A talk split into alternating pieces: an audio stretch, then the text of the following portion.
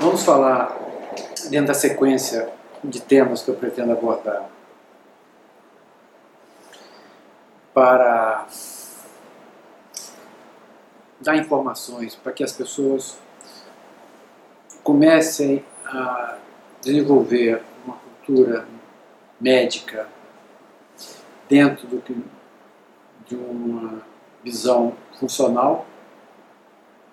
Vamos falar hoje sobre o que é o sintoma, o que são os sintomas. A, medicina, a cultura que as pessoas têm é dada pela medicina oficial. Medicina oficial é uma medicina lesional. Ela, ela considera a doença a presença da lesão. Então, a lesão é a morte da célula no tecido e essa lesão é o fundamental para ela. Então, ela vai admitir que os sintomas são produzidos pela própria lesão. Nós chamamos isso de o médico clínico ou o médico em geral considera o sintoma como se fosse a voz da lesão. Quer dizer, é o que, quer dizer, quando a pessoa sente alguma coisa, o cara vai falar assim: você sente isso, esse sintoma é porque é a lesão que está dando ele. Aí, para essa medicina, se aquilo é a voz da lesão e ela quer acabar com a lesão, então ela acaba com o sintoma também. E aí ela usa os medicamentos supressores de sintoma. E pronto, isso virou uma cultura corrente e as pessoas acham que isso que é o correto, que não tem por que ficar sofrendo com sintomas. Então essa é a questão central. Nada mais errado do que isso. Nada mais equivocado do que isso. Agora, para eu mostrar isso, eu tenho que mostrar uma outra visão do que é o sintoma. Por exemplo, o sintoma é dor. Pergunta a um médico da medicina oficial, vai dizer assim, dor é o sintoma, porque tem lesão. Se não tivesse lesão, não tinha dor. Você tem dor sem lesão também. Fibromialgia, por exemplo, é uma dor, as pessoas morrem de dor e não tem lesão nenhuma. Então, é, não é bem assim a coisa. A, a dor é um sofrimento do tecido. É uma irritação das terminações nervosas, dos sensores que tem no tecido. É como se fosse um alarme no tecido. Então, está sinalizando que tem sofrimento no tecido. Os alemães gostam de ter uma frase que eles gostam muito, eles falam assim: dor é o tecido chorando de acidose, dor é o tecido chorando de inflamação, dor é o tecido chorando de toxicidade. Isso que é dor. E aí você vai e bloqueia a dor? E acha que está resolvendo alguma coisa? Como os medicamentos que você usa para dor são medicamentos? Grande parte tóxicos, que mexem com regulações do próprio organismo, é, que bloqueia processos é, disparado pelo próprio organismo, você vai criar alguma dificuldade com isso daí. Se eu disser para você ainda mais que grande parte da dor é consequência de distúrbios da microcirculação, quer dizer, a questão fundamental na, na, nos sintomas que vai levar a dor, que vai levar ao edema, à inchação, à, à inflamação. No fundo, no fundo, no fundo, sempre é um, um processo que atua a partir de fatores que, que irritaram, que, que demandaram a, a resposta daquele daquele tecido, né? e acaba fazendo uma reatividade, disparando uma reatividade na, naquele tecido, no tecido como um todo, no órgão como um todo, ou em parte desse órgão.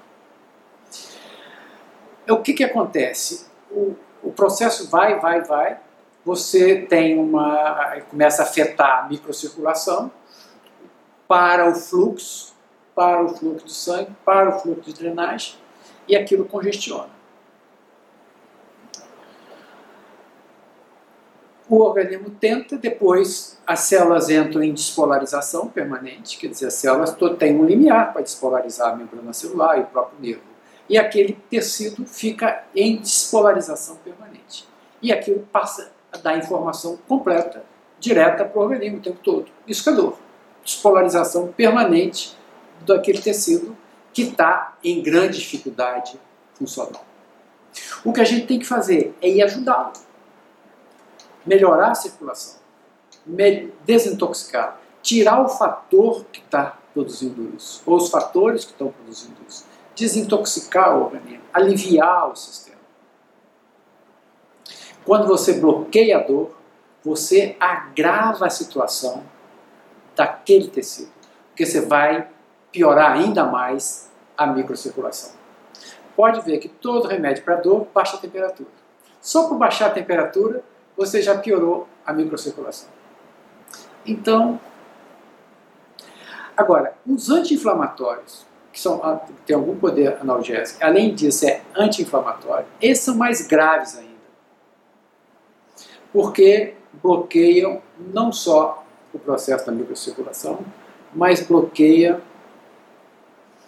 dinâmicas é,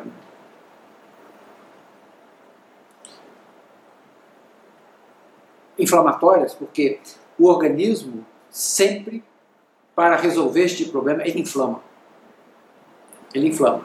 O problema que inflama, o processo continua, ele não consegue sair da, da, da dinâmica inflamatória, o sistema simpático microcirculatório mantém-se então excitado, é a tal despolarização, e o, aquilo fica, fica um ciclo vicioso e fica um que a gente chama de um campo interferente em despolarização contínua e, e emitindo é, estressando o organismo, estressando o sistema neural e refletindo como dor ou como outros sintomas. Essa é a questão fundamental. Sintomas, isso eu falei para problemas locais.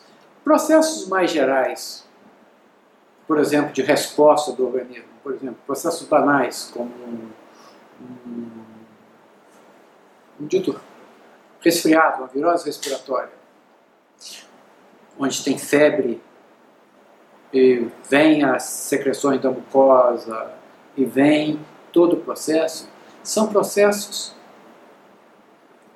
é quase que curativos para o organismo. Porque é como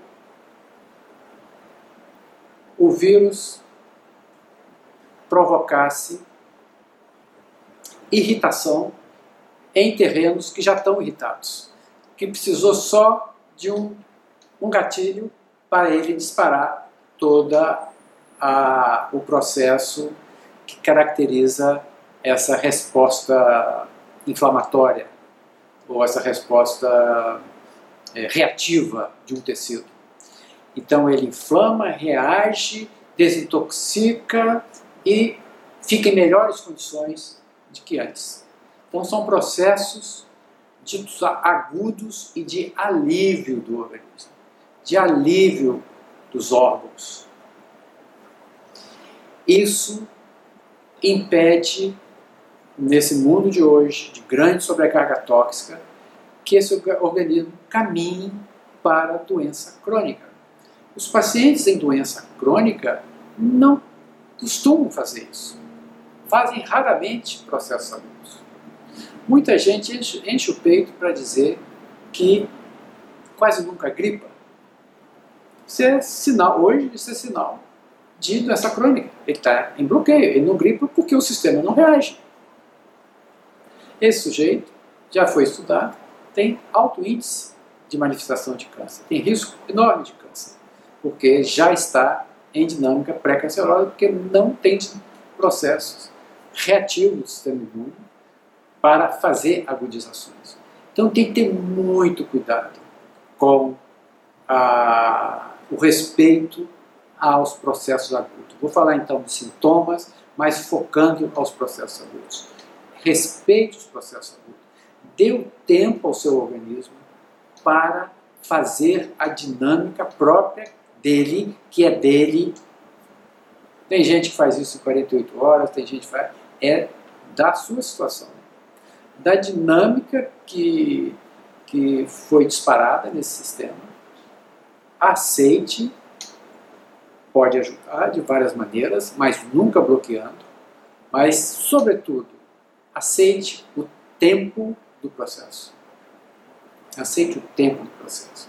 O nego quer ter hoje uma, uma virose, virose mais grave, padrão influenza, em 24, 48 horas.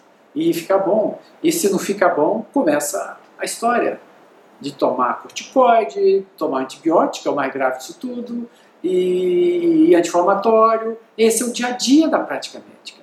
Isso é um risco que as pessoas não têm noção do que estão fazendo. É um absurdo a medicina fazer isso. E as pessoas é do dia a dia. É só esperar o adoecimento crônico. Só esperar.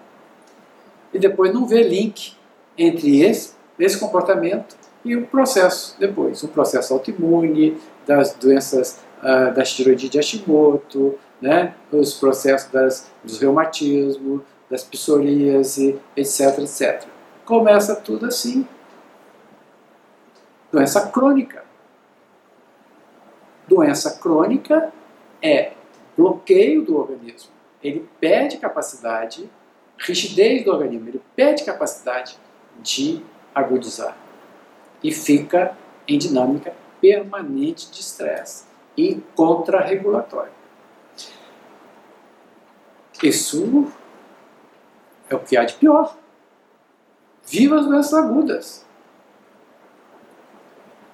Esse processo todo de, de tentar suprimir as doenças agudas, sobretudo na infância nas crianças, é a grande máquina produtora de doenças crônicas. É isso que eu, que eu, que eu tenho tentado mostrar para as pessoas. Então, sintoma é sinalização da própria dinâmica que o organismo está fazendo. Você pode ter vírus dentro de você, você fica, por exemplo, com herpes. Herpes, seja genital, seja labial. Ele nunca vai embora, ele está dentro de você. Quem faz o sintoma do herpes é quando o herpes entra um pouco próximo à pele e o sistema imune identifica. Então toda aquela reação das bolhas e tal, não é o herpes que faz. Não é o germe que faz o sintoma. Quem faz o sintoma é a própria reatividade do organismo. É a própria situação do terreno em que está acontecendo a coisa. Isso que faz o sintoma. Você pode ter germes quietos lá dentro e sem sintomas absolutamente nenhum. Isso que acontece em grande parte das doenças crônicas. Grande parte das pessoas com doença crônica tem infecções ocultas, intracelulares e toleráveis. O organismo está tolerando. Que não devia tolerar. Você vai ter preço para o organismo. Mas isso acontece com muita frequência. Então, é, é, é, esse, esse é outro erro do pensamento da medicina oficial de atribuir ao agente, como eu disse, quer dizer, à lesão e ao agente, a responsabilidade pelos sintomas. Então, muitas pessoas, durante uma epidemia sazonal de, de uma virose, que diga de passagem, a maioria não apresenta virose, faz quadros agudos sem presença de vírus já foi estudado, já foi comprovado. Então, várias pessoas entram em contato com o vírus e não faz quadro agudo nenhum. Porque o sistema tolera. Isso que é o problema. Não é a reatividade aguda que é o problema. Reatividade aguda é a solução. Então, saiam desse processo. Eu fico vendo as pessoas falando assim, ah, eu tive, eu fiquei estressada, meu sistema imune caiu, eu tive herpes. É o contrário. Ficou estressada, seu sistema imune que já é hiperreativo, ficou mais reativo e aí brigou com herpes. Entende? É o contrário. Idem para outras doenças de imunodesregulação. Várias das doenças autoimunes, várias das doenças inflamatórias. Na verdade, o que você tem é hiperreatividade imune. Então, é, é, gripar, gripar algumas vezes por ano, é uma coisa saudável e bem-vinda nesse ambiente de hoje.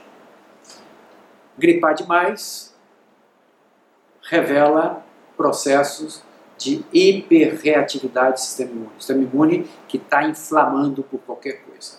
Tem que ver processos alérgicos e, e regular o sistema imune também.